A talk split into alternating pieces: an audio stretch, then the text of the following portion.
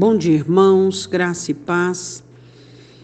É, expressarmos tudo aquilo que Jesus Cristo fez por nós na cruz, dimensionarmos toda a nossa gratidão, tem sido difícil para cada um de nós.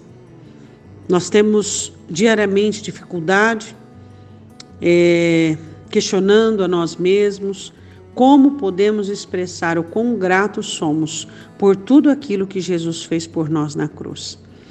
É algo que eu e você precisamos todos os dias buscar com dedicação e com afinco, a maneira que o Senhor nos deixou para que encontremos um meio de expressarmos a nossa gratidão e o nosso amor por Jesus. Isaías 53, versículo de número 2 Diz: Porque foi subindo como renovo perante ele, e como raiz de uma terra seca. Não tinha beleza nem formosura, e olhando nós para ele, não havia boa aparência nele para que o desejássemos. Quando nós pensamos em nosso Salvador e tudo aquilo que ele fez por mim e por você, a palavra diz que ele foi subindo como um renovo, eu quero perguntar: Jesus Cristo mora dentro do seu coração, correto? Quais são os renovos que têm subido para Deus? Quais são os renovos que têm subido do seu coração que anteriormente era uma terra seca, era uma terra sem fertilidade, mas depois foi encontrado pelo Evangelho, trazido para o reino, adquirido fertilidade Quais são os renovos que nós temos produzido pelo Senhor? Quantas velharias nós contemplamos, quantos apegos a velhos métodos, velhas dinâmicas, velhas características da nossa personalidade. Defendemos a nossa personalidade como se fosse o nosso grande tesouro e a maioria de nós é uma grande derrota nossa personalidade que traz as lembranças, as memórias, as práticas de tudo aquilo que vivemos no mundo, os vícios, as constituições malignas que muitas vezes têm abordagem direta sobre o nosso comportamento. Qual é o seu tesouro? Quais são os renovos que nós temos manifestado para Deus como raiz de uma terra seca? Quanta sequidão existia dentro do meu coração, dentro do seu coração, quanta beleza existe dentro de nós hoje que ele construiu, coisas lindas para ele.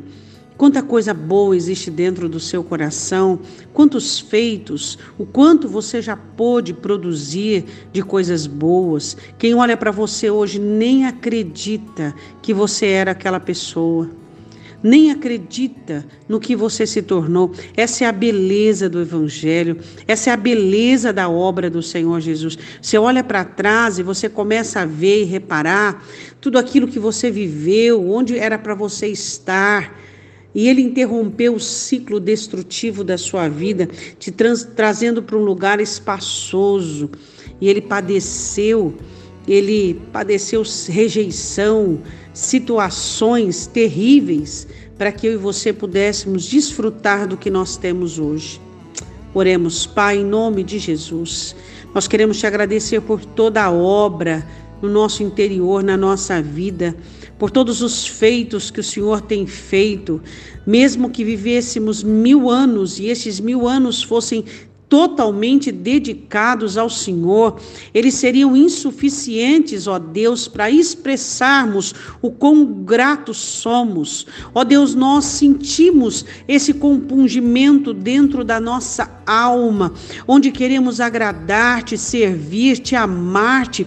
Queremos, ó Deus, de forma alguma, de forma alguma, nós vamos querer entristecer o seu coração, nós queremos te alegrar, nós queremos que a tua palavra se cumpra em nós e verá o bom prazer, o teu bom prazer em nós e verá o fruto do teu trabalho. Senhor, olhe para nós e contemple tudo aquilo que o Senhor fez. Continue a tua obra, ó Deus. Não permita que o seu filho, sua filha desista, ó Deus, de mudar, de melhorar, de ser um odre novo, para receber vinho novo. Ó Pai, eu te peço em nome do Senhor Jesus, nós declaramos o perdão dos dos nossos pecados. Nós declaramos o quão gratos somos, ó Deus, pela tua obra nas nossas vidas. Obrigada, Jesus, pela tua morte na cruz. Obrigada, Jesus, pelo teu sacrifício.